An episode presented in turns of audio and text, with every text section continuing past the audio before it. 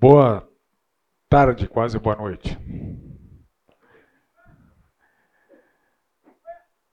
Vamos orar, pedir para o Senhor nos abençoar. Com mais esse tempo de estudo aqui. Senhor amado, obrigado pela oportunidade que temos de nos reunirmos aqui em torno da tua palavra, da tua revelação, que traz detalhes tão fabulosos, fantásticos a respeito do nosso Senhor Jesus Cristo. Ajuda-nos, Senhor, a compreender a tua mensagem, o teu texto e a verificar como que a sua vontade pode ser observada, atendida nas nossas vidas, Pai. Oramos assim em nome do Senhor Jesus. Amém. Bom, segunda aula, fazer uma breve recapitulação do que nós vimos na semana passada, né? Bom, discorremos um bocadinho aí sobre as questões que envolvem a, a autoria, né? data da escrita e os destinatários. Né? A gente viu que não, não dá para fazer afirmação categórica sobre quem escreveu, né? tem muita especulação. Ah, há uma boa evidência textual a favor de Lucas, mas não é conclusiva, né? mas é, é forte. A data a gente posicionou entre 65 e 69 depois de Cristo, foi antes da destruição do templo, que aconteceu no ano 70. Né? O fato do autor não fazer menção à destruição do templo é uma evidência de que a, carta foi escrita antes, em 65, fazendo, fazendo vento aqui, né? 65 porque a partir de 64 depois de Cristo que Nero implementou a perseguição oficial, oficial, né? Nero oficializou a perseguição aos cristãos, então o cristianismo passou a ser uma religião ilícita, enquanto o judaísmo continuou sendo uma religião lícita, tolerada. Embora os judeus fossem um povo dominado pelos romanos, eles, lhes era permitido cultuar. Até o ano 70 era permitido cultuar. Depois do ano 70 os romanos vieram e acabaram com tudo ali. Né? A gente viu o contexto político, cristianismo ilícito, judaísmo lícito. cristianismo sendo ilícito poderia significar pena de morte, né, para cristão. O judaísmo era a alternativa segura né, ah, para muitos. Ah, a epístola foi escrita, então, logo depois que Nero implementou a, a perseguição oficial. Vimos o contexto teológico. Alguém lembra do contexto teológico? Uma força é, corrosiva dos judaizantes, que estavam empenhados em contaminar o cristianismo com os aspectos do tradicionalismo, do legalismo e da antiga aliança. E um apego muito forte dos judeus às suas tradições, a antiga aliança, a Torá, os seus antepassados. Né? O contexto espiritual, Alguém lembra? Que tipo de gente que tinha ali? Pode falar. Tá tudo notado? Pô, mas falar colando até eu, né, meu? Pô. Então tinha gente que era crente, madura, que é referenciada na epístola como os líderes, que deveriam ser obedecidos, né? e os do passado deveriam ser imitados. Então, houve naquela comunidade de, de hebreus, de judeus, gente convertida e madura. Tinha lá os crentes que eram crentes de fato, mas estavam estagnados espiritualmente. E o autor bate neles, né? Demonstra que era uma situação vergonhosa. Tinha os crentes nominais, que uh, na verdade são falsos crentes, né? É o joio no meio do trigo. Isso sempre há, sempre houve. Infelizmente sempre haverá. Nem sempre eles são uh, é fácil de distingui-los, né, porque eles parecem muito com, com os crentes, né? mas há evidências pelas, pelas suas é, vidas. Quando o Senhor explica em Mateus 13 a parábola do joio, a gente vê que há evidências para identificar quem é joio, quem é trigo, mas um, um crente carnal pode parecer joio, mas é crente. E um joio não é salvo, mas pode parecer um crente. Então tem uma área aí cinzenta e tem vezes que só Deus sabe, né? Só lá na consumação dos séculos que de fato vai acontecer a separação entre o joio e o trigo. Mas eles estavam lá, como estão aqui. Né? Ah, havia os indecisos, os que foram evangelizados, mas estavam reticentes em dar o passo decisivo de se converterem. Havia os apóstatas, os caras que foram, mas assim que ficou perigoso, eles voltaram para trás, abandonaram o cristianismo. Aí pode ser joio que voltou para trás, pode ser crente que é, deixou de, de, de, se congregar, enfim, né? passou a não professar mais o cristianismo. E tinha os céticos, né? os caras que definitivamente não queriam saber de nada. Nós vimos que a, a, a obra aqui ela é composta, né, segundo a minha divisão, né, é a tônica que eu vou dar ao longo do curso, por seis repreensões, que são feitas na forma de reprovações e ameaças, 14 recomendações é, colocadas na forma de alertas e de estímulos, né? e 11 mandamentos finais, lá no capítulo 13. E estabelecer os objetivos do curso, né? objetivo teológico, ensinar, consolidar, fortalecer nossas convicções teológicas, sermos é, confrontados com o fato de que a ignorância teológica, além de vergonhosa, é extremamente nociva. A estagnação não é uma opção é, aprovada por Deus. Objetivo moral, que nos autoavaliemos pelas repreensões e recomendações que o texto nos apresenta, que sejamos estimulados ao temor. Né? Essa é a grande ênfase do, da obra, né? Temam a Deus, com Deus não se brinca, né? e, por conta do temor a Deus, que zelemos por nossa santidade. Tá? Primeira parte, então, do curso é a demonstração da superioridade de Cristo em relação aos mensageiros anteriores, os profetas, os anjos, Moisés e Arão. Então, vamos ler lá de novo o capítulo 1. Havendo Deus outrora falado muitas vezes, de muitas maneiras, aos pais pelos profetas, nestes últimos dias nos falou pelo Filho, a quem constituiu o herdeiro de todas as coisas, pelo qual também fez o universo. Ele é o resplendor na glória e a expressão exata do seu ser, sustentando todas as coisas pela palavra do seu poder. Depois de ter feito a purificação dos pecados, assentou-se à direita da majestade nas alturas, tendo se tornado tão superior aos anjos, quanto herdou mais excelente nome do que eles. Pois a qual dos anjos disse jamais: Tu és meu filho, eu hoje te gerei, e outra vez eu lhe serei pai, ele me será filho? E novamente, ao introduzir o primogênito no mundo, diz: E todos os anjos de Deus o adorem.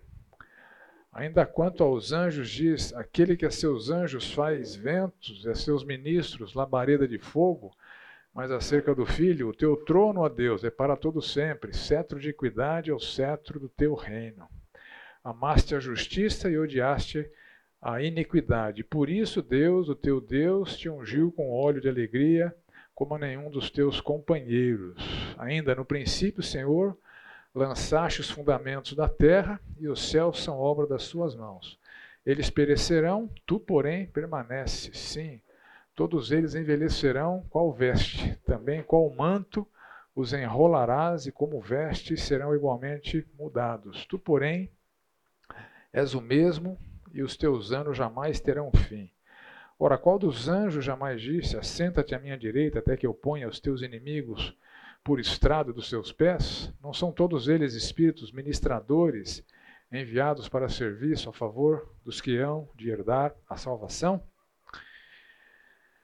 Ok, então, nessa leitura corrida do texto, já algumas questões preliminares podem ser é, evidenciadas aqui. Né? Quem é Jesus Cristo? Quem é Jesus Cristo? Pode falar, gente. É Deus. O que, que ele fez com o universo? Ele criou o universo. O que, que ele faz com o universo? Ele sustenta o universo. Ele está mostrando aqui quem é Jesus Cristo. E a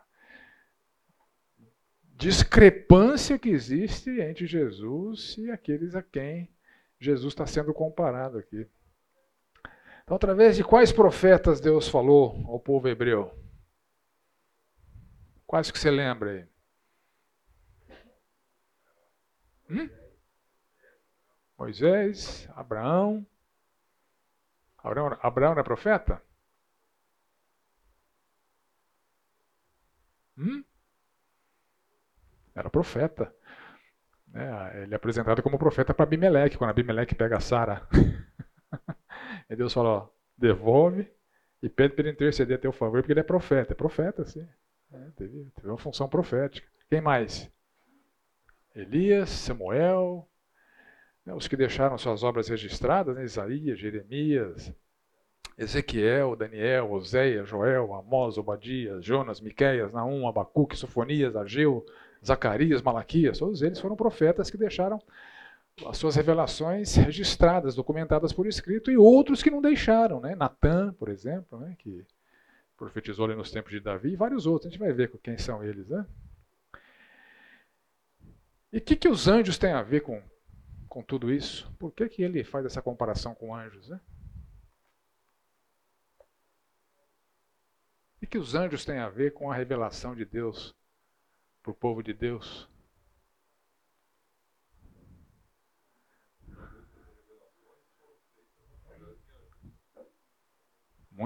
Houve muitas manifestações angelicais no Antigo Testamento onde Deus falou para os homens através de anjos. Uhum. E a gente vai ver que a lei, ela foi, e tem base textual para isso, entregue, intermediada por anjos. Eles participaram da revelação da lei. A gente vai ver aí. Por isso que eles estão trazidos, estão, estão sendo trazidos aqui para a comparação. Então, eles foram mensageiros com conteúdo tão inspirado quanto o conteúdo dos profetas. Né? Então, por que comparar Jesus com profetas e anjos? Para mostrar que ele é superior. E para mostrar o seguinte: olha, vocês dão ouvidos para os profetas, vocês dão ouvidos para a palavra revelada a anjos, olha de quem que eu estou falando aqui. O que, que você vai fazer com o que ele falou?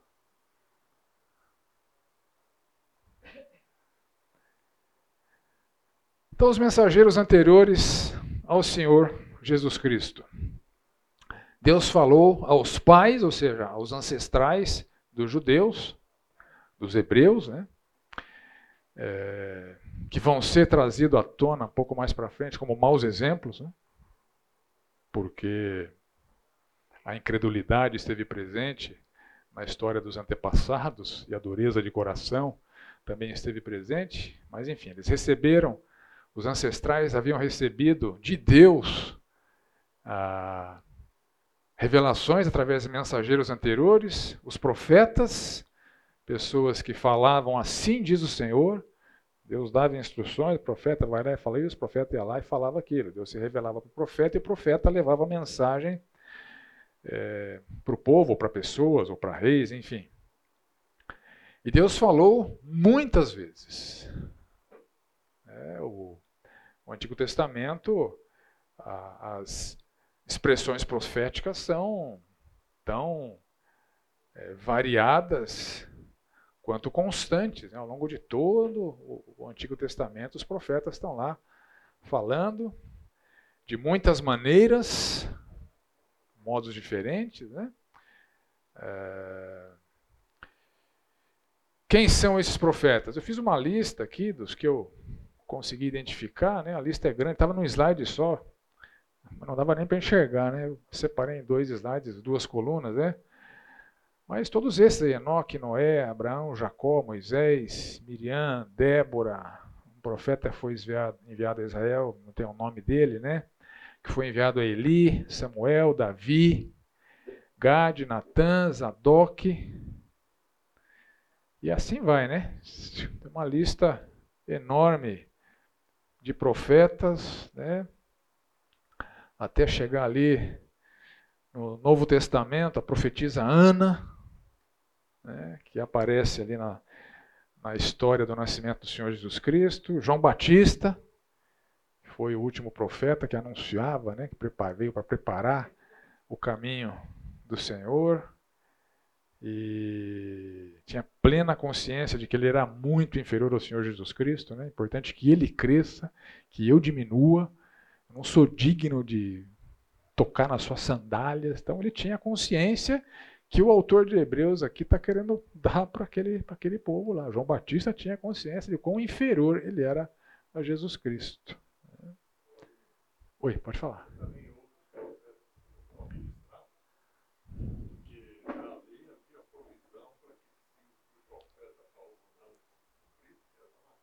Sim, sim. Sim, sim.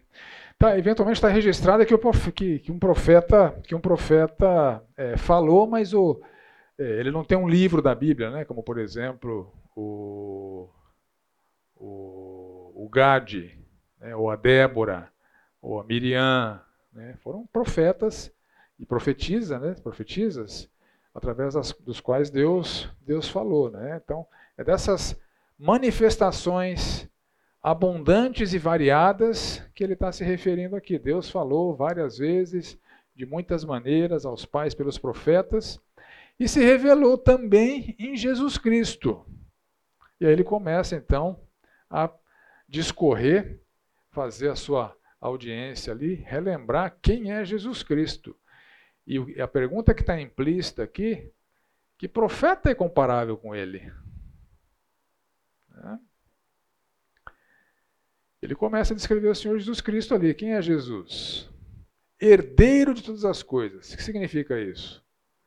Está usando uma, uma linguagem comparativa, né? Em termos humanos, quem é um herdeiro? Hã?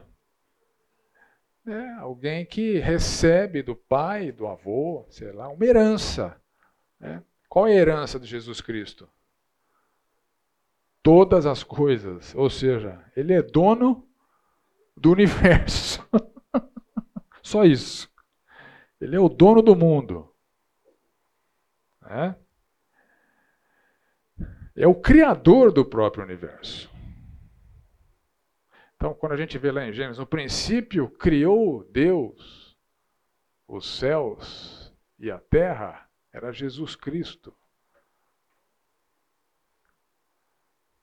participando, atuando, criando, executando ali a criação. Então ele é o criador do universo.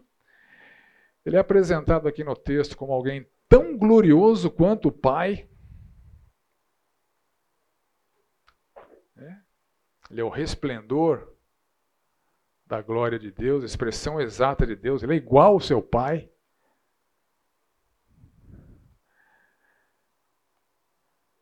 É o sustentador do universo com sua palavra poderosa. O universo não entra em colapso porque o Senhor Jesus está mantendo ele estável. O dia que ele parar de manter o universo estável, segundo as palavras de Pedro, os elementos se desfarão abrasados. o universo vai entrar em colapso, essa criação vai entrar em colapso. Haverá novos céus e nova terra. Então, enquanto o universo está mantido, é porque Jesus Cristo o está mantendo. Isso é muita coisa, né?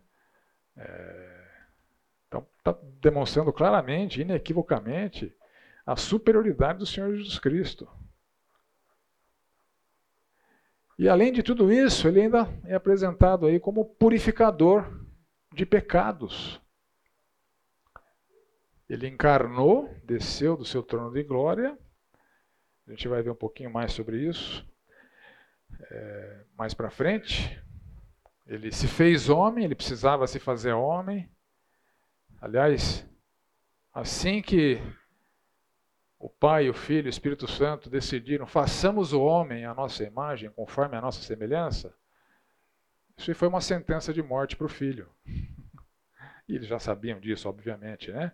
Ao criar seres autônomos, livres, para desobedecer, a redenção já se fez necessária assim que a decisão de criar foi tomada. Né? E ele veio então para viabilizar a purificação dos pecados. Sentado à direita do Pai majestoso, obviamente é uma figura de linguagem, né? um há tronos de glória nos céus, onde o Pai está sentado, o Senhor está sentado à direita. O que significa sentar à direita? Era a posição de maior honra, de maior autoridade. Né? É, lembra quando os irmãos Boanerges foram levar a mamãe para pedir o favor para o Senhor Jesus Cristo? A gente quer sentar um na sua direita um na sua esquerda. Né? Uma posição de honra, né? E os demais ficaram indignados, né? Porque eles também queriam posição de honra. Mas ele está lá, sentado, na posição mais honrosa, de maior autoridade, à direita de Deus. Então, se os profetas são admirados, ouvidos, estimados, etc., por aquele povo, né? E pelos judeus de hoje também, Quanto mais deve ser admirado, ouvido, estimado, etc., o Senhor Jesus Cristo diante da sua infinita superioridade. Não há base de comparação entre profetas humanos, falhos, pecadores, com o esplendor da glória do Pai, o Criador e sustentador do universo, o purificador de pecados, que é o Senhor Jesus Cristo. Então não tem base de comparação. Então esse é o argumento que o texto apresenta né, para eles e para nós. O mensageiro é muito superior, portanto, a sua mensagem é muito superior. E além de profetas, Deus também se revelou diversas vezes através de anjos no Antigo Testamento. É, quando a gente lê lá em Atos 7,38, a gente não sei se você já reparou nisso, mas olha só. É uma informação que muita gente desconhece, mas está na Bíblia, né? Está lá. É este Moisés quem esteve na congregação no deserto com o anjo que lhe falava no Monte Sinai.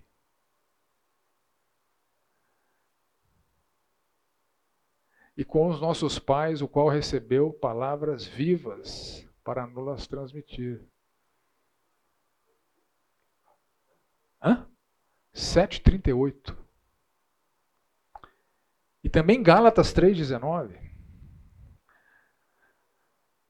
Qual, pois, a razão de ser da lei?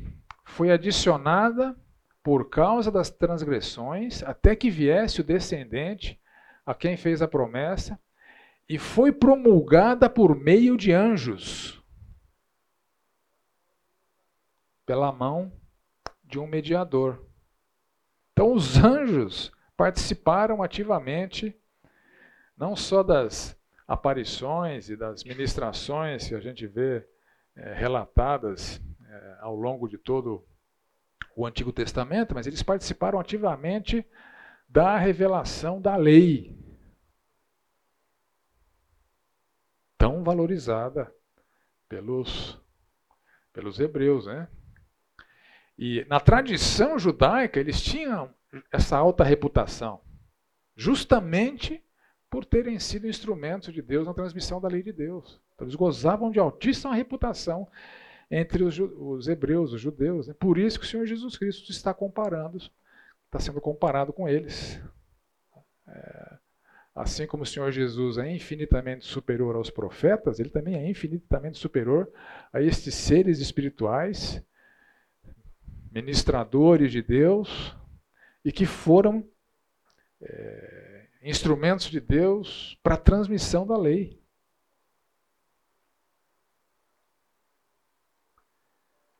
E com base na descrição de Jesus Cristo, que anjo se compara a ele?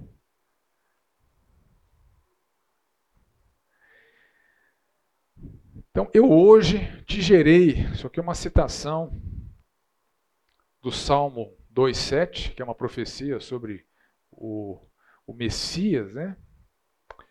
É, o termo é, hebraico, ou, ou é, o Cristo, o termo grego, é um, ungido do Senhor, né?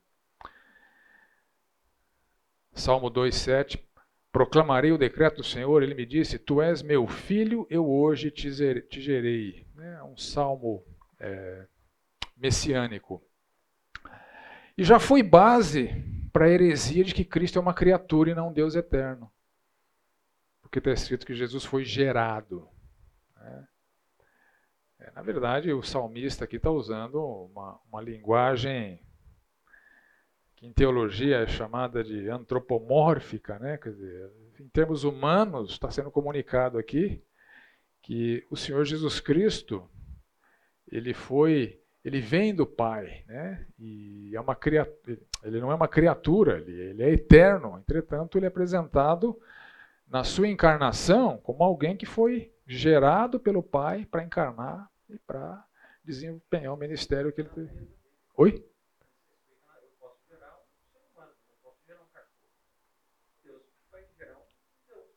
Aham. Sim. É, e também a encarnação, né? Porque Jesus é eterno, ele não foi criado. Ele não teve um momento da história em que o pai estava sozinho e Jesus passou a estar com o pai. Ele é tão eterno quanto o pai, assim como o espírito é eterno. Então, o filho, enquanto Deus, ele é eterno. Mas houve a encarnação. E naquele momento o filho é, foi concebido gerado pelo poder de Deus. Né?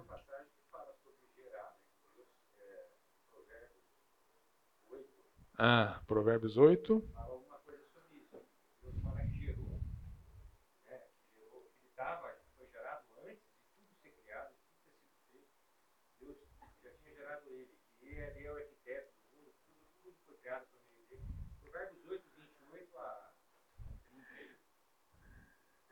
Então, mas de novo, aqui é uma linguagem para apontar para o fato de que ele tem a mesma essência do Pai, mas ele não teve uma origem.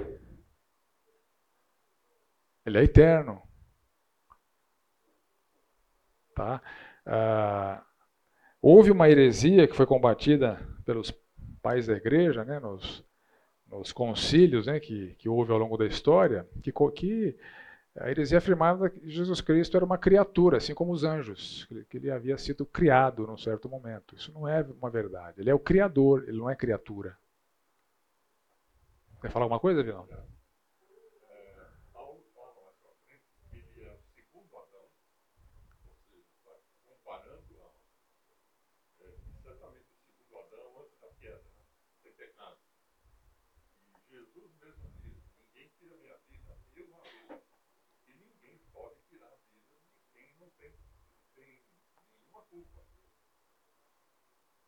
isso era como se comparado ao Adão antes da queda. Na sua humanidade, ele era perfeito. Um Adão antes Aham. Essa analogia Paulo traz de maneira muito é, bonita, né, em Romanos capítulo 5, né, comparando a, a, é, Adão com Jesus Cristo, né? Se por um só homem entrou o pecado no mundo, pelo pecado a morte, a morte passou a todos os homens que todos pecaram, e Jesus então vem para reverter essa deterioração que houve ah. Sim, sim, sim. Exato. Então, assim como um filho recebe as características do pai, Jesus é a essência de Deus. Nenhum anjo se aproxima de serem como Deus, embora sejam chamados de filhos de Deus. Os anjos também no Antigo Testamento são chamados de filhos de Deus. Por exemplo, lá em Jó, num dia em que os filhos de Deus vieram apresentar-se perante o Senhor, veio também Satanás. Quem eram os filhos de Deus? Eram seres angelicais. Né? mas é uma filiação diferente, é um rótulo diferente. O significado de filho de Deus aqui no Antigo Testamento, quando é atribuído a anjo, é muito diferente do, do significado de filho de Deus no Novo Testamento, quando é atribuído a Cristo. Né? É, filho de Deus, os anjos, enquanto criaturas, enquanto é, subordinados a Deus. Né? E, mas é, muito distantes do, da realidade do Senhor Jesus Cristo, que é eterno, que tem a mesma essência do Pai. Né? Ah, no Salmo 29, eles são chamados a tributar ao Senhor glória e honra. Né? Tributar ao Senhor, filhos de Deus. Tributar ao Senhor glória e força. É um chamado adoração angelical. Mas nenhum deles tem essa essência de Deus. Nenhum deles compartilha da mesma glória de Deus. Nenhum deles é o resplendor da glória de Deus. Nenhum deles é a expressão exata do ser de Deus. Nenhum deles é o criador e sustentador do universo.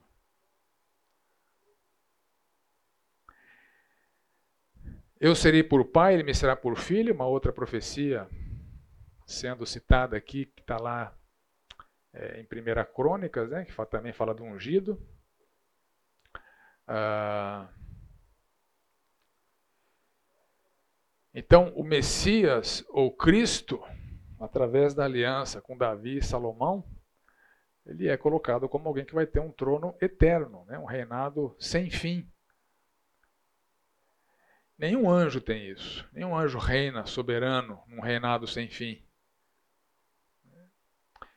E todos os anjos de Deus o adorem. Alguém lê Deuteronômio 32, 43, por favor. Em voz alta.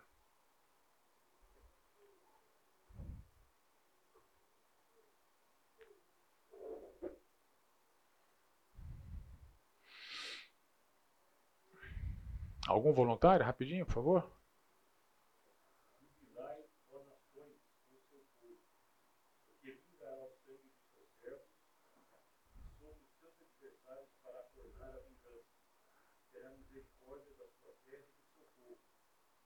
Uai, cadê? Todos os anjos de Deus o adorem. Você, você engoliu aí, cara? É, 32. Não está na sua Bíblia. não está. Não está. Na maioria das versões não está. Alguém tem a nova versão transformadora? Hã? Não tem? É o que acontece aqui é um fenômeno curioso. A NVT, nova versão transformadora, traz isso. Alegrem-se alegrem com ele, ó céus, e todos os anjos de Deus o adorem. Essa frase está lá na, na, nova versão transformadora. Por que, por que, que não está? Você leu o quê? Atualizada ou corrigida? Corrigida. Nem na NVI, nem na atualizada, nem na nova Almeida atualizada, nem na Almeida corrigida fiel, só está na nova versão transformadora. Por quê? Que versão do Antigo Testamento que o autor de Hebreus cita, lembra? Sempre. A Septuaginta.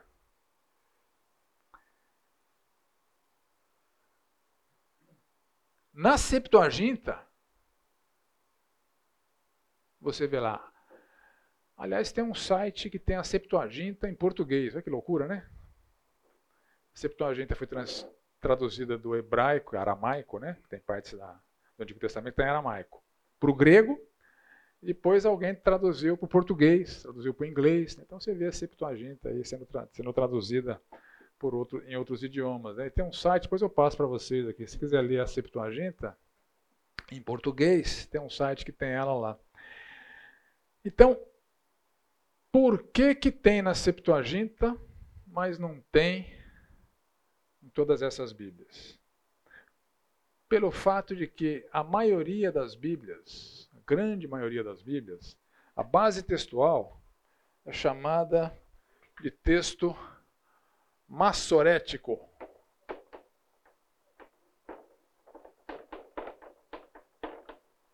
Já ouviu falar nesse texto maçorético? Uh, deixa eu ver se eu tenho o slide aqui.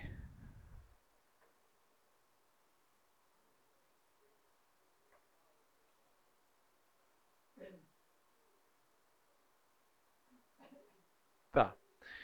O texto maçorético, que foi produzido ali por volta do ano 500 ao ano 900, né? Os maçoretas foram um grupo que atuaram principalmente ali na região de Tiberíades, as margens do Mar de Tiberíades, que é também o Mar da Galileia, que é também o Lago de Genezaré, o mesmo lago, né? No Novo Testamento ele aparece com esses três nomes lá. É, eles vocalizaram o hebraico. O que, que significa isso? O hebraico original, o hebraico é, que era lido por Jesus Cristo, que era lido pelos, pelos, pelos hebreus né, antes dos maçoretas, era, é, uma, é uma língua consonantal. Não tem vogal. Ou seja, no hebraico, bala seria BL. Bola seria BL. Bula, BL. Billy, BL. Pô, mas como é que você sabe o que, que é? Conte... Belo, BL. Mas como é que você sabe se é bula, bala, belo? Pelo contexto, né? Contexto. Então o que, que os maçoretas fizeram? Eles criaram no hebraico alguns sinaizinhos né, que vocalizou o texto hebraico. Então facilita a barbaridade para quem vai traduzir a Bíblia, né? a vocalização que os maçoretas fizeram. Só que eles fizeram isso, eles partiram de um manuscrito, ou de um conjunto de manuscritos em hebraico, aramaico, né, dependendo da, do, do, livro, tem pequenas porções em aramaico no Antigo Testamento, é, e sinalizaram com a vocalização. Mas o texto deles foi produzido no ano 500, no ano 900, e a, as cópias que existem disponíveis do, do, do texto maçorético são muito posteriores a isso. Porque a produção das cópias era em material orgânico que se deteriora, né? Em papiro, em pergaminho, enfim, esses materiais vão se deteriorando, por isso que os copistas se aplicavam em manter as cópias. Né? Então, o texto maçorético que nós temos é, bem, é posterior a isso. Né? E o texto da Septuaginta, ele não é o texto maçorético, é um texto anterior, lembra que a Septuaginta foi produzida entre 280 e 150. Então, existe essa variação textual. No processo de copiar, essa frase acabou se perdendo. Tá? Infelizmente, isso aconteceu com alguns, com alguns textos, né? com, alguns, com algumas partes do Antigo Testamento. O texto massorético acabou ficando um pouquinho, vamos dizer assim, é, corrompido por erros de cópia. Tá? Pode falar. Você vai saber. Isso, exato. Isso é. Quem, quem se aplica a fazer esse tipo de, de averiguação dentro da teologia é, chama-se crítica textual.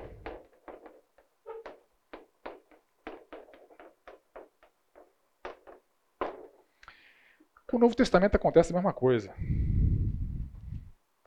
Há variantes entre cópias. O Novo Testamento, ele, basicamente, ele é as Bíblias utilizam dois grandes grupos de manuscritos: o chamado texto minoritário, que são cinco manuscritos, por isso que ele é chamado de minoritário, né? e o texto majoritário, o texto bizantino. O minoritário tem, tem origem na Alexandria, né? o, é, o texto bizantino é um conjunto, de, aí tem milhares de cópias. Então, dependendo da tradução que você está usando, ela parte ou do texto minoritário ou do texto majoritário. E há variações entre eles. E você, você tem isso assinalado na sua Bíblia quando algum texto aparece entre colchetes. Tá? Não, quem faz isso são os camaradas da, da crítica textual, que por comparações Sim, sim. Há textos duvidosos, né? Ainda há textos duvidosos. Mas o fato é o seguinte: nenhuma doutrina cristã é comprometida pelas variações textuais. Isso é importante que seja dito, tá? Mas há dúvidas em relação é, ao que o, o autor original escreveu, porque os camaradas, na hora de copiar, cometiam erros, e os erros acabavam sendo copiados, e a crítica textual, através dessas comparações, eles conseguem afirmar com uma boa dose de certeza o que, que tinha no documento original, a partir da comparação entre, entre, entre as mais variadas cópias que existem. Né? Ah, então existe essa realidade. O texto, o texto minoritário de cinco manuscritos somente, é, ele é base para várias traduções e, e o texto majoritário para outras. Então há algumas variações textuais então, a Septuaginta partiu de um manuscrito hebraico que o texto massorético não considerou. Agora, interessante, o manuscrito do Mar, do Mar Morto, já ouviu falar? Os, os pergaminhos de, das cavernas de Qumran, que foram encontrados, eles, nesse particular, equivalem à Septuaginta. O texto hebraico dos manuscritos do Mar Morto, Mar Morto validam a Septuaginta e não o texto massorético. Ou seja, tem um, tem um documento antigo, então você vê claramente que algum copista, na hora de copiar, pulou e todos os anjos de Deus o adoram e essa cópia acabou. Né? Nesse particular, vale a Septuaginta, porque ela partiu de um documento que continha essa expressão.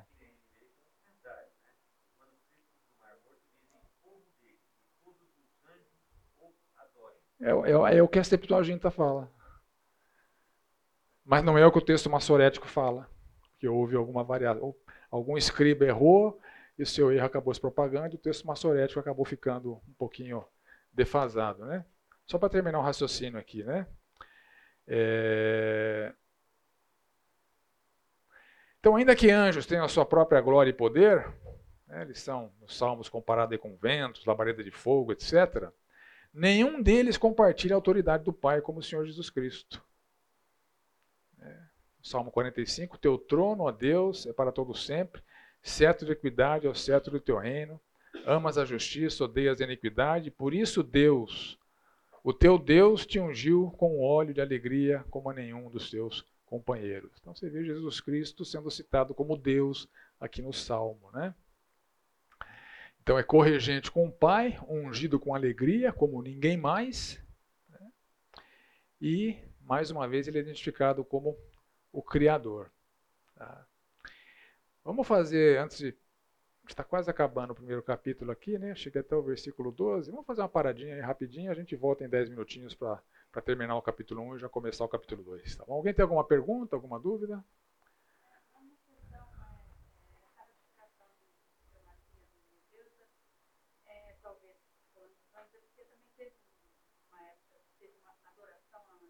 Sim, sim, sim, sim.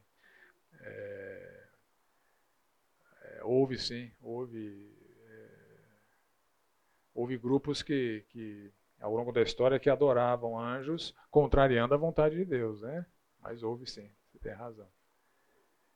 Mas na tradição judaica, os anjos eles eram não adorados, mas eram, eram, muito admirados por conta de serem mensageiros de Deus que participaram ativamente na entrega da lei. Né? Então eles, eles eram seres tidos é, na mais alta reputação aí dentre os, os na, na, na, na, tradição judaica. Né? Por isso que ele está sendo comparado aqui com, com os anjos para mostrar que, ele é muito superior aos anjos, assim como ele é muito superior aos profetas também. Tá bom? Mais alguma coisa?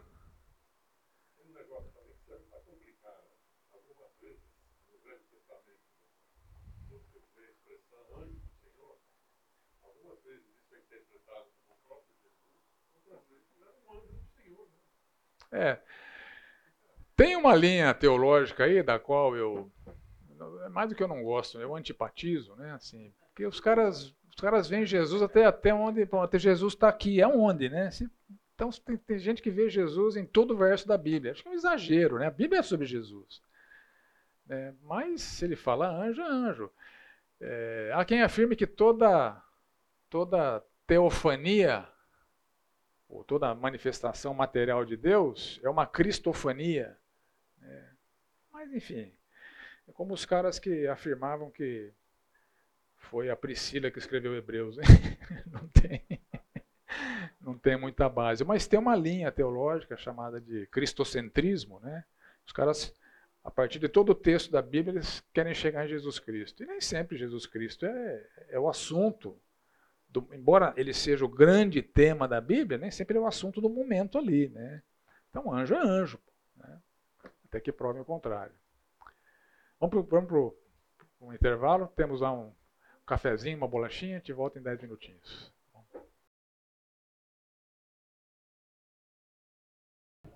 Então, o verso 13 cita o Salmo 110. Assenta-te à minha direita, até que eu ponha os teus inimigos debaixo dos teus pés, né, indicando aí a posição de honra, autoridade e superioridade do Senhor Jesus Cristo.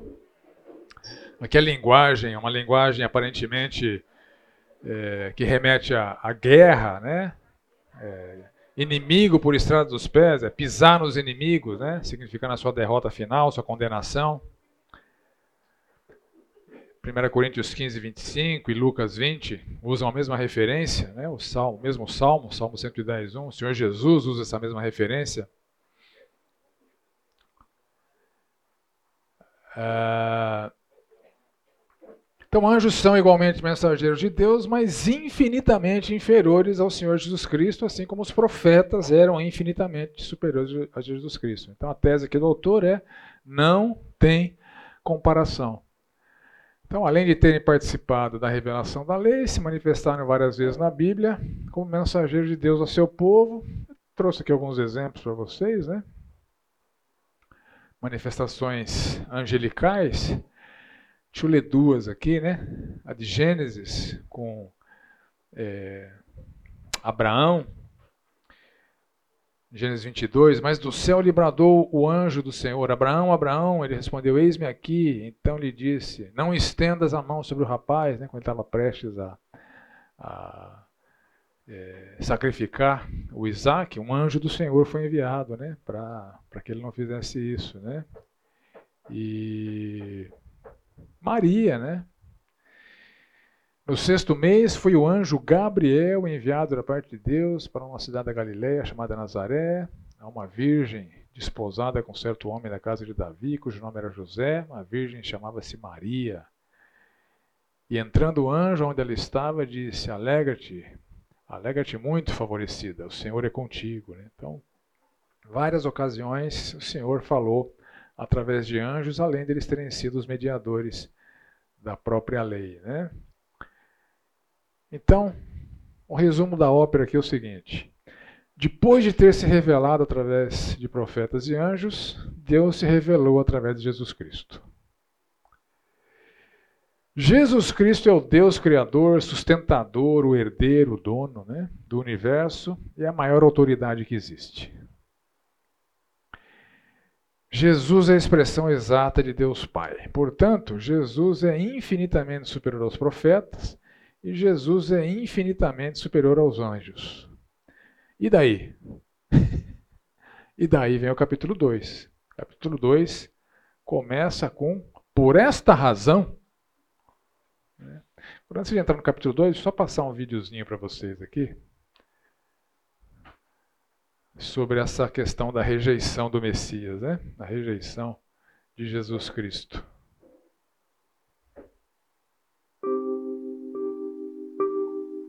Isso é contemporâneo, né? Who is Jesus to you? מי זה ישו בשבילך? ישו זה הנביא של הנוצרים. אתה רוצה להוסיף משהו? לא, בנושא הזה בכלל לא. הנביא, האלוהים של הנוצרים. אוקיי. בן אדם טוב היה, אללה ירחמו. הוא היה צדיק. כן? כמו משה רבנו שלנו. כן. מה? צריך לכבד. Who is Jesus to you? Oh, it's a hard question. A cousin? No. I don't know. Okay. I guess, uh, for me, it's nothing. Okay. It's, I guess it's someone for people who consider themselves Christian, but for me, it's nothing. אוקיי. מי זה ישו בשבילך? מייסד דת הנצרות. אוקיי. אני חושב שמה שהם רוצים לדעת זה למה אנחנו יהודים לא מאמינים בישו, שהוא המשיח, כאילו. קודם כל אני בחורה דתייה. מאמינה במה שהיהדות אה, שמה לפנינו. שהוא הגיע אלפי שנים אחרי. הוא היה יהודי, אבל הלך בדת אחרת. הקים דת אחרת. השאלה הראשונה זה מי זה ישו בשבילנו, בשביל היהודים? איזה עמדה יש לו? ישו נולד לאמא נוצרי, לאמא יהודייה. הוא בעיקרון יהודי. ו... והנוצרים לקחו אותו כ... כמנהיג שלהם. אוקיי. אנחנו לא מאמינים בישו כהמשיח. למה כן? למה שנאמין? מה, מה, מה ההסבר שהוא כן המשיח? בוא, אבל למה הוא לא? אוקיי, כאילו למה הוא לא? כאילו מה צריך להיות שהוא יהיה משיח? או שמישהו יהיה משיח? הוא לא משיח. אוקיי. זה לא המשיח, אז מי המשיח יכול להיות? אנחנו אף אחד לא יודע. מי אה, שיודע, כן? מי שיודע לא אומר, מי שאומר לא יודע. איך נדע שהוא פה? יהיה בסדר, אנחנו. נדע. אוקיי, בסדר. Who is Jesus for you? דמות בשביל אנשים שלא חושבים לבד. אוקיי. במבט ה... Jesus Christ במבט היהודית. נוצרי, הוא לא קשור אלינו בכלל. אוקיי, אז למה הוא לא המשיח? כי הוא לא קשור אלינו, אנחנו מאמינים בתורה, יש לנו את התורה יש שהיא ההוכחה. שלנו. מה? יהודי שהתנצר והלך לנצרות. כן. יש לנו את המגן דוד, יש לנו את אלוהים שבשמיים, אנחנו מאמינים בתורה שאלוהים נתן לנו בהר סיני. אנחנו לא מאמינים בישו, ישו בכלל לא קשור אלינו, אין אין לנו קשר לישו. אוקיי. מי זה ישו בשבילכם? ישו זה מייסד הנצרות. why Jews in general or you don't believe in Jesus Christ as your Not a- Lord and Savior, that kind of thing. It's not our tradition. We have our own tradition. Why we don't believe Jesus was the Messiah? Do you happen to know why? Because we have different picture of what Messiah is. We see Messiah as something um, that's going to happen in the future, and it's going to fix the world. The world's going to be the way it's supposed to be when the Messiah comes, and it hasn't happened yet. So, pretty simple. עשה משהו נורא סציוני. אה, ביטל את הכל, השאיר אה, ואהבת לך כמוך. אה, אה, ותאהב את אדוני בכל לבבך ובכל מועדך, זה היה באמת איזשהו פיוז'ן, איזשהו שינוי לחלוטין של התפיסה היהודית שהיא מאוד נחרצת ומאוד זה, ואז בישו, רק פיס אנד לאב, ורק אהבה, ורק אה, שפע. אה, זהו, זה מה שישו בשבילי, לא איזשהו, אני לא באמת מסתכל על כל הדברים האלה. דתות בשבילי בכלל זה לא משהו שהוא אה, יותר סיפורי ותובנות ולא איזשהו משהו עובדתי. וישו מסמל את ה... אה, אמרתי, את הפוסט-מודרנה הזאת, את השינוי. אז למה אתה לא מאמין בו? כאילו. כי אני לא מאמין באף אחד, גם לא, גם לא, בכלל לא באנשים, אלא נטו, אה, אתה יודע מה, אני מאמין בטבע, אני מאמין אה, בקרמה, זה כן. אבל לא, לא באנשים, לא במשה, לא במוחמד ולא בישו. בעיניי just symbols. É contra isso que o texto de Hebreus está é, se posicionando, né? Esse é o resultado dos que não reconheceram o Senhor Jesus quem de fato ele é. Você vê que tem todo tipo de judeu aí, então mais, os mais religiosos, esse último estava indo bem, né? Estava indo bem. De repente ah, tem karma aí, trouxe o Maomé, né? O cara mais perdido que segue em tiroteio, né? Mas essa é a incredulidade que está sendo combatida aí pelo, pelo autor é, da obra. Né? Vamos ler o capítulo 2. Por esta razão, importa que nos apeguemos com mais firmeza às verdades ouvidas para que delas jamais nos desviemos. Coisa que esses judeus todos aí não fizeram, né? Se, pois, se tornou firme a palavra falada por meio de anjos, e toda transgressão ou desobediência recebeu justo castigo, como escaparemos nós se negligenciarmos tão grande salvação?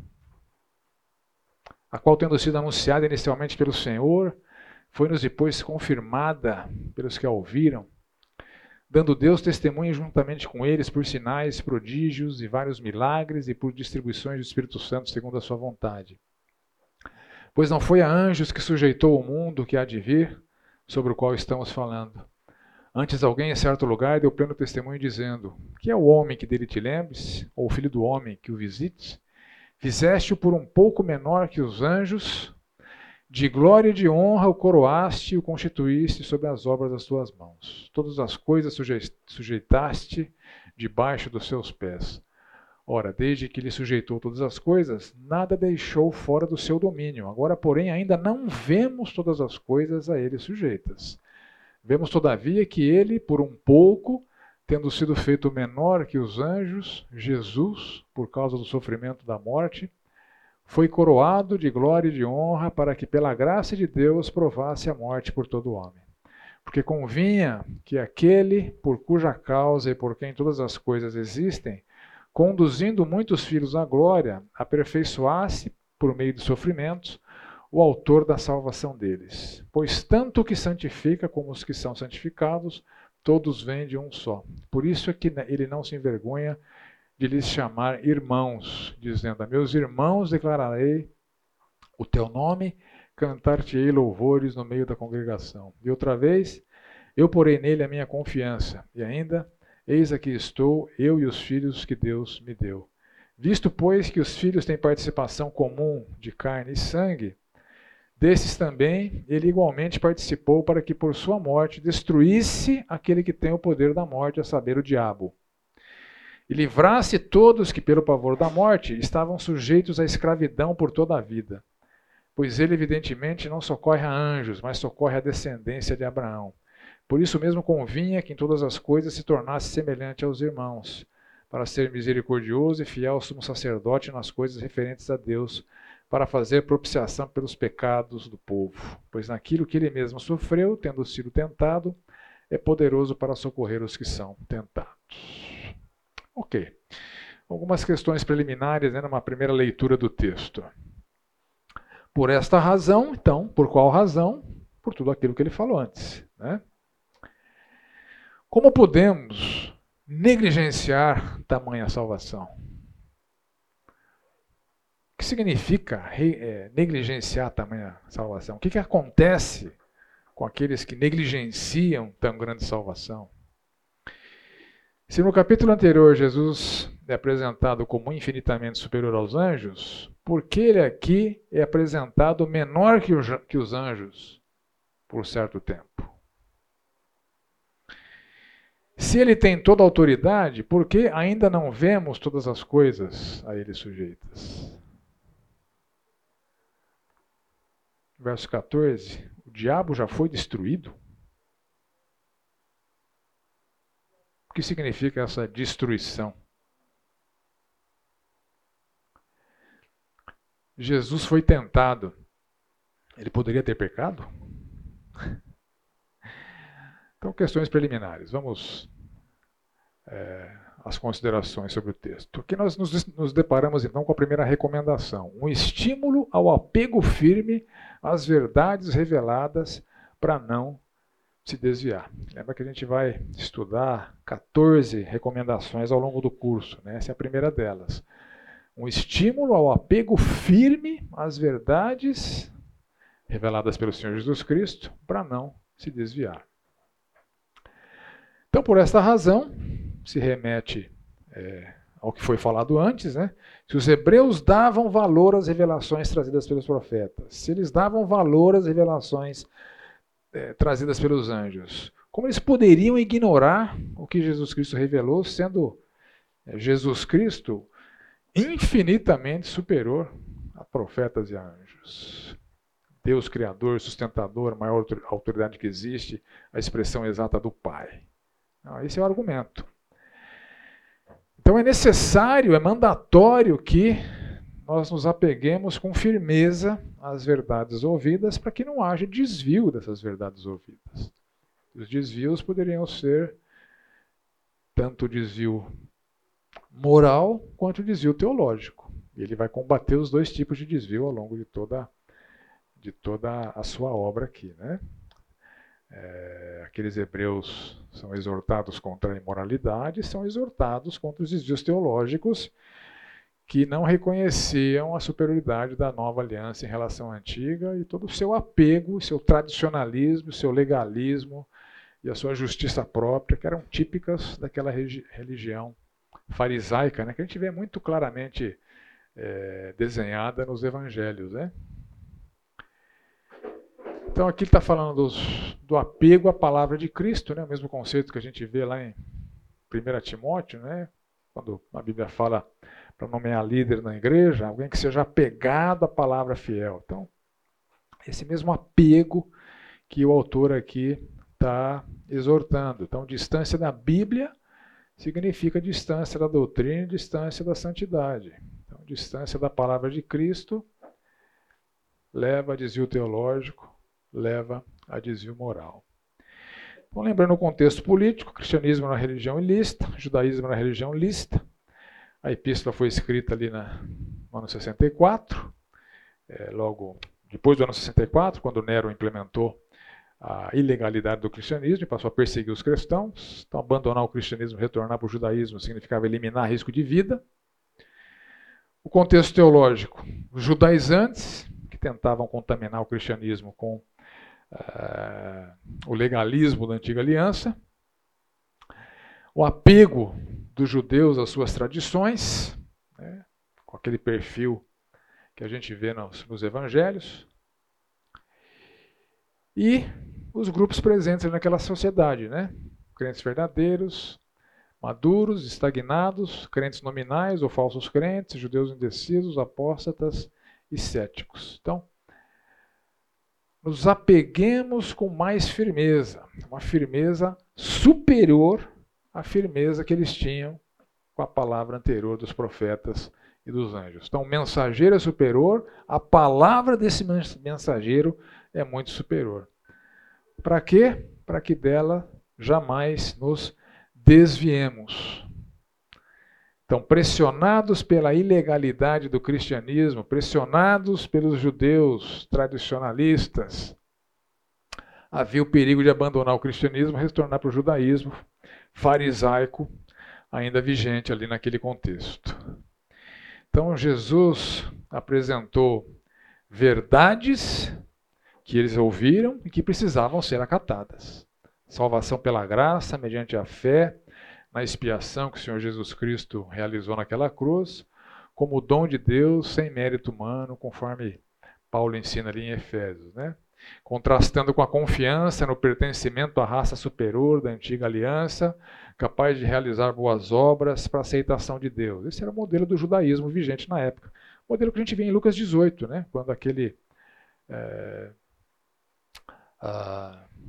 fariseu, Jesus compara a oração do fariseu com a oração do publicano. Né? O publicano era um traidor da pátria, né? alguém que estava a serviço do Império Romano para extorquir impostos é, dos seus contemporâneos. Né? Mas o fariseu, posto em pé, orava de si para si mesmo dessa forma: ó Deus, graças te dou, porque não sou como os demais homens, roubadores, injustos e adúlteros, nem ainda como este publicano. Jejuo duas vezes por, dia, por semana, dou dízimo de tudo quanto ganho.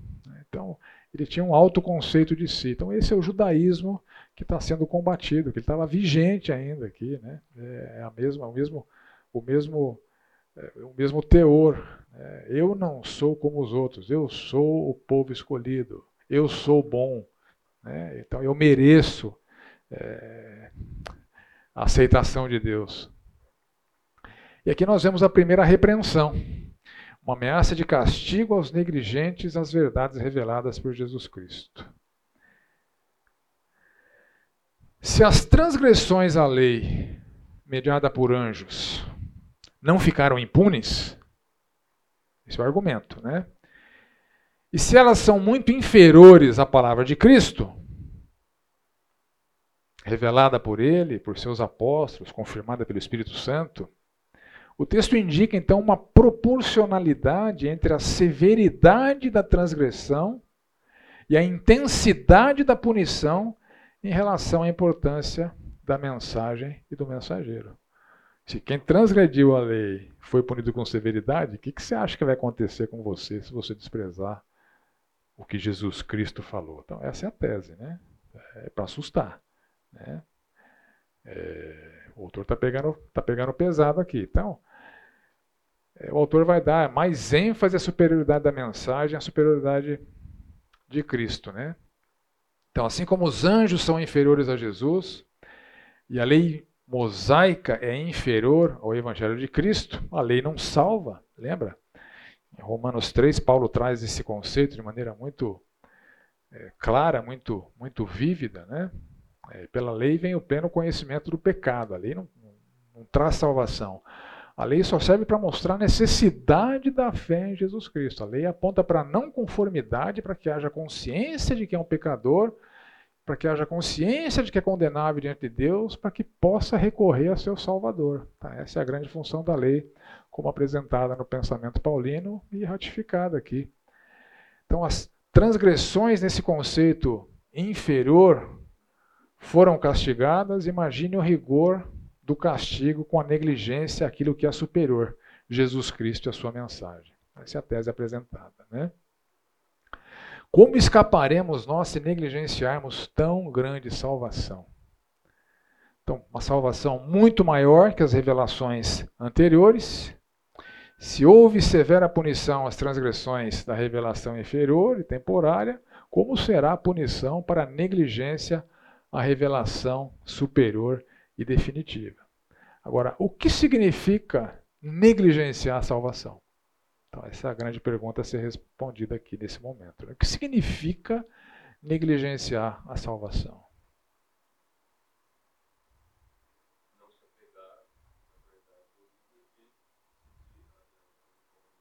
Uhum. É, a negligência às verdades ouvidas pode se dar das maneiras variadas que vão aparecer ao longo do, do, do, do livro aqui. É o grande tema. Então a salvação é negligenciada é,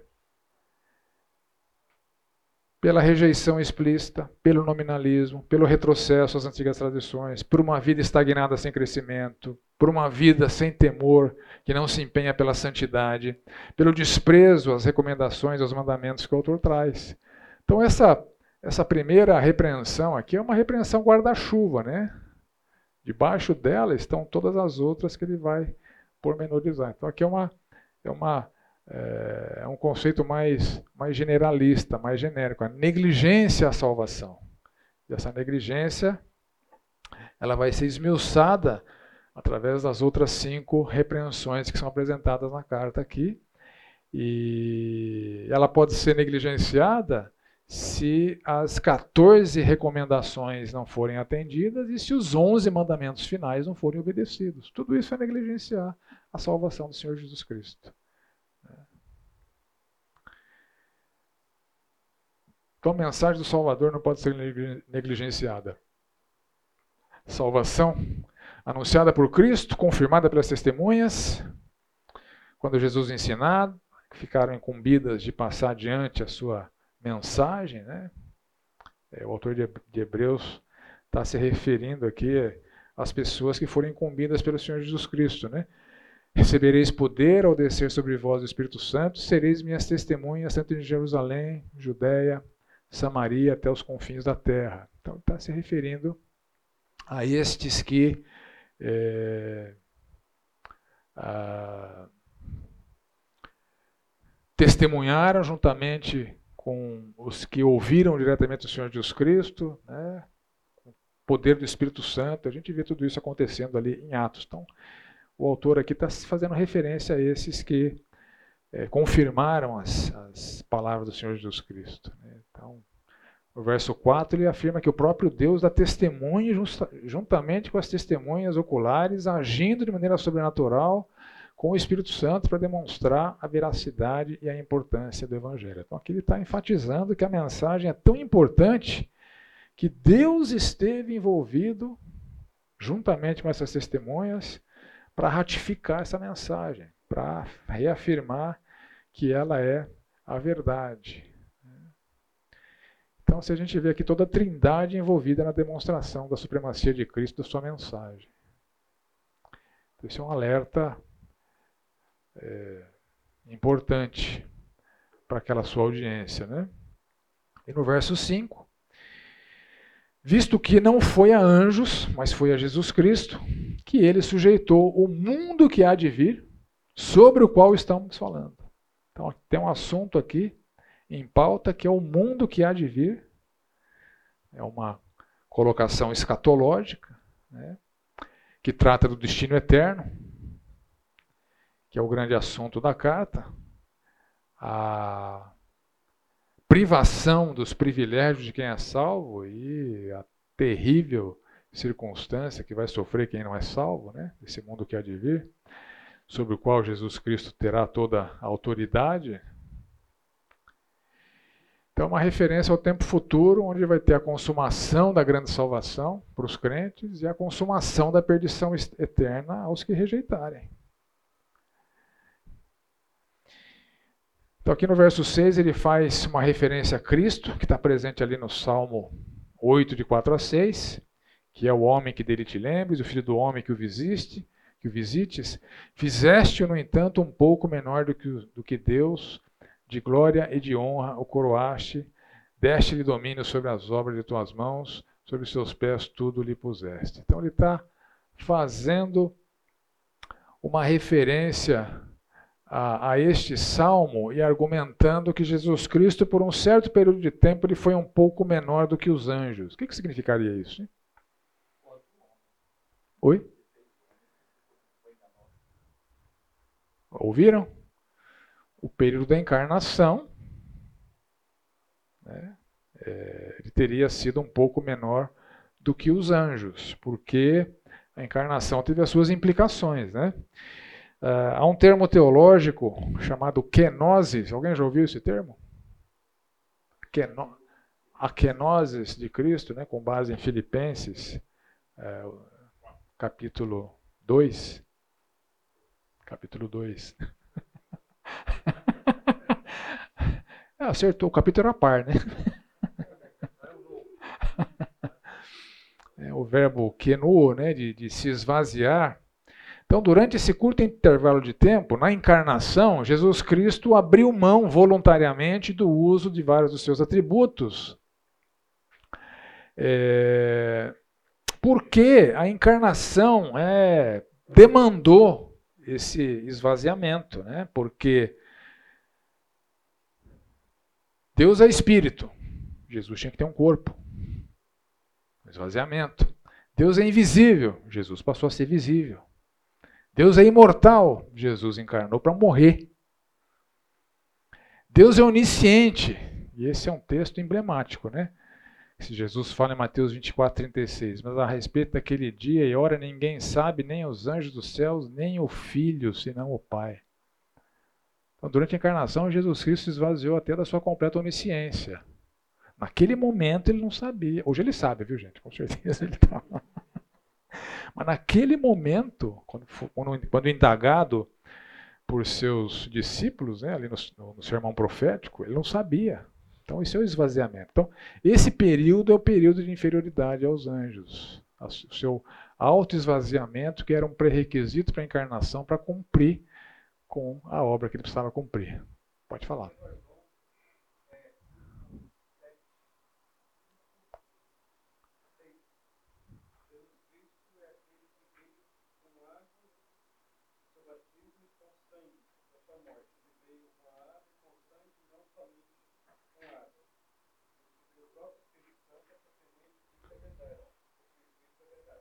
Aham. sim. Obrigado pela contribuição. Né? Então, é, essa encarnação é que está sendo referida aqui como um momento de inferioridade angelical, né? É, mas fazia parte do plano original e era um pré-requisito para o cumprimento cabal da obra do Senhor Jesus Cristo. Para morrer pelos pecados, ele precisava ser um homem. Né? Entretanto, ele foi coroado de glória e de honra, como nenhum anjo, verso 7. Uh, autoridade sobre toda a criação, como nenhum anjo. todas as coisas sob seus pés, nada fora do seu domínio, como nenhum anjo chegou nem perto de se assemelhar. Ainda não vemos todas as coisas a ele sujeitas. Essa é uma outra frase emblemática, né? Por que, que ainda não vemos todas as coisas a ele sujeitas?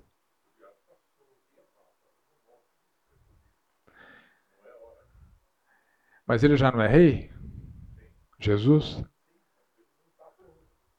Será?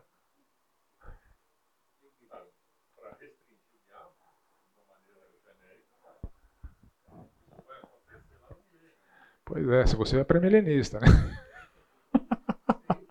Mas essa não é a única visão escatológica que existe, né? Não era a visão. Oi? É, você já percebeu isso? É, eu não sou porque João não era, porque Policarpo não era, porque Jesus não era. Eu costumo brincar assim, acho o milênio no sermão profético. Mas enfim, esse é assunto para outra aula. Esse é assunto para minha aula de Apocalipse, tá? Não é assunto para essa aula aqui. Mas ao longo do ministério do Senhor Jesus Cristo, é, ele vinha falando: o reino de Deus está próximo, o reino de Deus está próximo, o reino de Deus está próximo. É chegado o reino de Deus. Ele inaugurou o seu reinado de autoridade. Hoje, quem morre já é julgado pelo pela resposta ao Senhor Jesus Cristo. É, na cruz ele disse para um camarada que estava sendo crucificado junto com ele, ainda hoje você vai estar comigo no paraíso. E o outro ia estar em tormentos. Quer dizer, ah, já existe essa realidade que haverá uma consumação futura que nós ainda não vemos. Haverá uma consumação futura que nós ainda não vemos, embora a autoridade de Cristo, eventualmente não percebida, assim por A mais B, como a gente vai perceber lá ou no milênio, ou no, no estado eterno da Nova Jerusalém e do Lago de Fogo, ali a gente vai ver de maneira muito clara a consumação de tudo está tá anunciado no Novo Testamento. Mas ainda não vemos porque esse tempo futuro ainda não chegou. É isso que o autor está dizendo aqui. Ele não está diminuindo a autoridade de Cristo, ele já é toda a autoridade. Ele já detém toda a autoridade. Ele já está sentado à direita de Deus na majestade. Né? É, todo homem, nos dias de hoje, já tem o seu destino eterno definido por sua resposta em relação ao Evangelho. Então, a autoridade, embora vigente, ela não é visível, porque a gente vê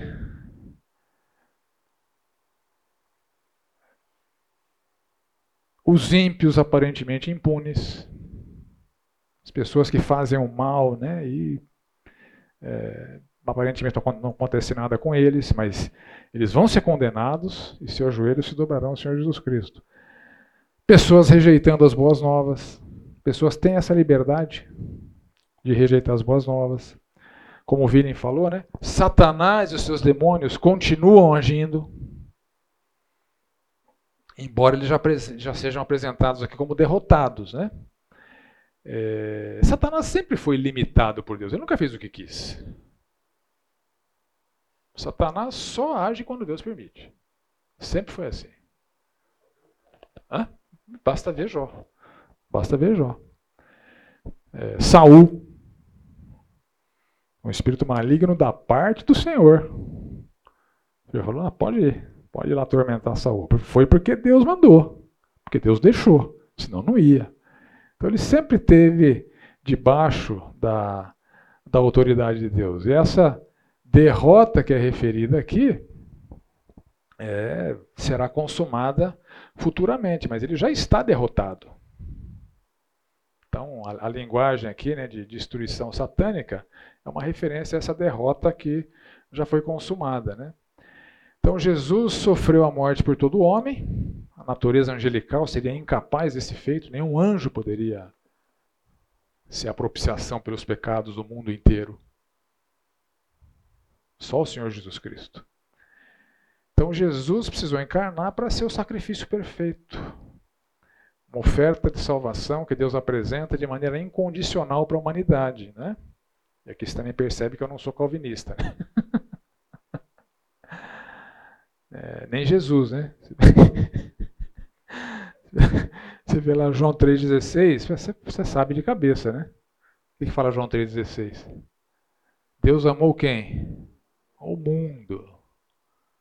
De tal maneira que deu o seu Filho unigênito para que todo aquele que nele crê não pereça, mas tenha vida eterna. Ou 1 João 2,2, ele é propiciação pelos nossos pecados, não somente pelos nossos próprios, mas pelos pecados do mundo inteiro. Ele morreu por todos. Né? E o próprio Senhor Jesus, lá em Apocalipse 22, o Espírito da noiva dizem: Vem, aquele que ouve, diga: Vem, aquele que tem sede, venha, e quem quiser, receba de graça a água da vida. Então, a oferta de salvação é incondicional, está disponível para qualquer pessoa da humanidade. Entretanto, a consumação, a eficácia da salvação é condicionada à fé, para que todo aquele que nele crê. Né? Então não cabe universalismo aqui. Né? Embora a oferta esteja de pé, a fé é um pré-requisito para que haja consumação é, da expiação. Né? Quem crê que seus pecados foram pagos na cruz não vai ter os seus pecados punidos no inferno. Quem não crê que seus pecados foram pagos na cruz terão seus pecados punidos no inferno. É, essa é a mensagem do Evangelho. Né? Então, Deus que decidiu salvar muitos de novo, né, uma fraseologia intrigante. Ele aperfeiçoou Jesus pelo sofrimento. Mas por quê? Jesus estava imperfeito?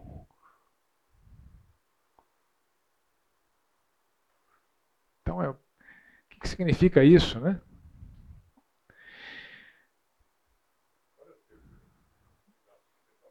Oh, verso 10, né? Verso 10.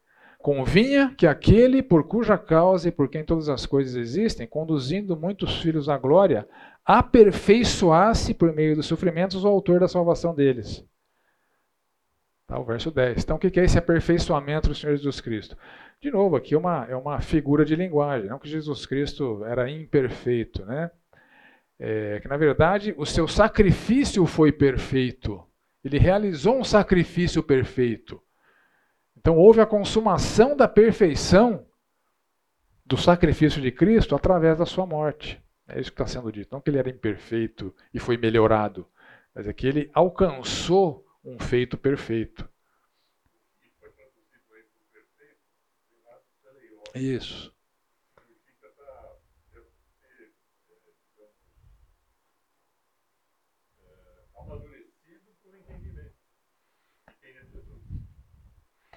É, depende do contexto em que a palavra aparece, né? Ser de perfeitos como perfeito é o vosso Pai significa isso, a maturidade, né? Entretanto, Paulo fala lá em Filipenses, aqui até uma colocação meia é, aparentemente contraditória de Paulo. Não que eu já tenha alcançado a perfeição. Ele fala que ele ainda não alcançou a perfeição. Então há uma perfeição inatingível e inalcançável. E um pouco mais para frente ele fala: entretanto, nós que somos perfeitos, maduro. Então, depende de onde a palavra aparece, ela tem uma conotação de absoluta perfeição ou de maturidade cristã, né? Então, é, o Vili lembrou bem, bem disso. Exatamente. Ele realizou uma obra perfeita. Então, aperfeiçoar isso, né? A consumação do sacrifício perfeito. Né? Ele já tinha, exatamente. O sacrifício foi perfeito. E ele, ele conquistou isso na cruz. Né?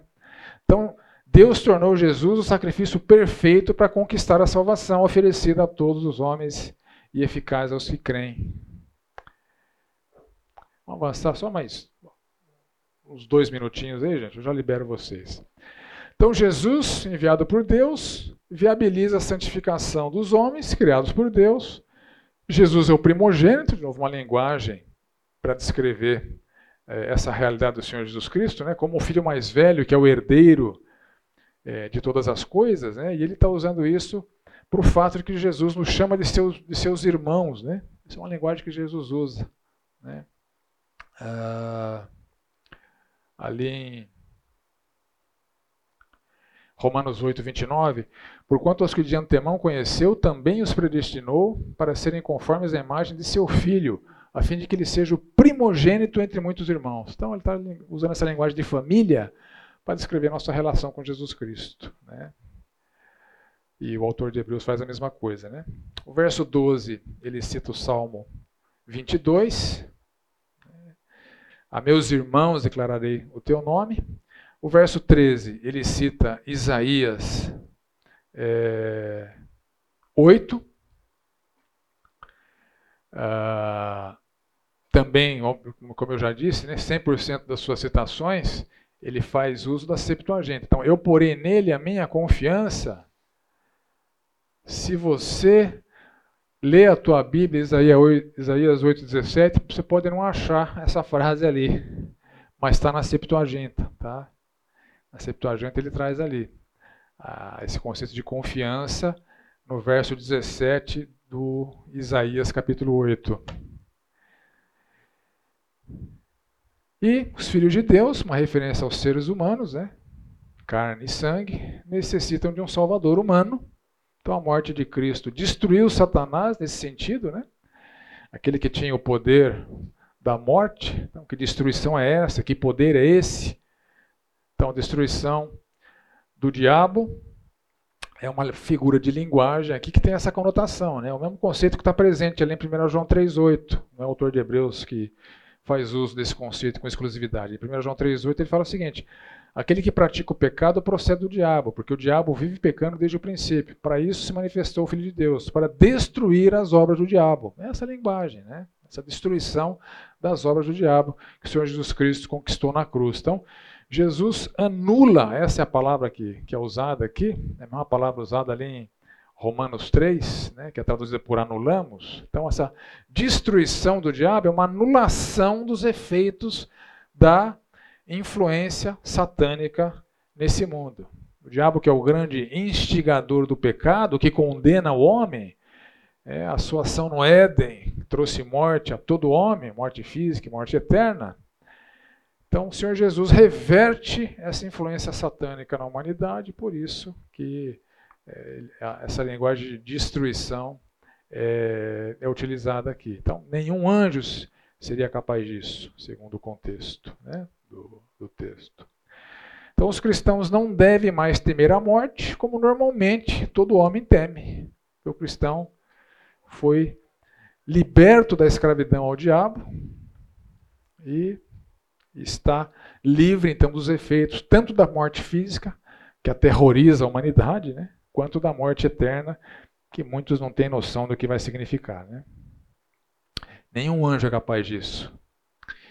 E nenhum anjo é beneficiado pela obra de Cristo. E a descendência de Abraão que é beneficiada, né? A descendência de Abraão, como toda a humanidade redimida, como foi anunciado para Abraão, né? Ah, em Gálatas 3, Paulo fala: Sabei, pois, que os que são da fé são filhos de Abraão.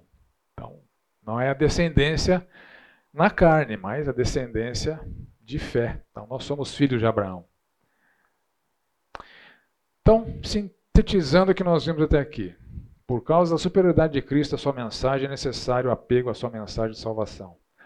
Salvação oferecida por Cristo pode ser negligenciada apesar da confirmação apostólica, apesar da confirmação do Espírito, há uma proporcionalidade entre a severidade da transgressão e a intensidade da punição em relação à importância da mensagem e do mensageiro. Está muito claro no texto. Aí dá uma ênfase maior à superioridade de Jesus em relação aos anjos, no capítulo 2. Eles não têm a autoridade de Cristo, eles são incapazes de realizar o que Cristo realizou, eles jamais poderão poderiam ser o sacrifício perfeito que Cristo foi, o Deus encarnado que morreu por todo homem, e eles não podem se beneficiar da obra de Cristo. Então, os anjos caídos não podem se beneficiar das obras, da obra de Cristo. É só a descendência de Abraão. Ok? Dúvidas, contribuições? Ao site da Septuaginta. É... Tá está em alguma nota de algum slide. Eu vou colocar, eu vou colocar, vou projetar na próxima aula, tá? Na Septuaginta em português, né? Eu projeto na próxima aula, tá bom? Vamos orar. Obrigado, Senhor, por esse tempo, pela oportunidade, mais uma vez, que temos de nos debruçar sobre essa obra tão magnífica, que tem as suas complicações, as suas dificuldades. Obrigado pela possibilidade de entendermos a tua mensagem, de sermos confrontados em relação à resposta que damos ao Senhor Jesus Cristo em nossas vidas. Abençoa-nos ao longo dessa semana, que nossa semana seja marcada por um desfrutar do seu favor, da tua bondade, das tuas bênçãos em nossas vidas e pela conformação à tua vontade, é, mesmo que haja aparentes perdas por conta disso, Senhor. Nós oramos assim em nome do Senhor Jesus. Amém. Bom resto de noite, boa semana a todos. Deus abençoe.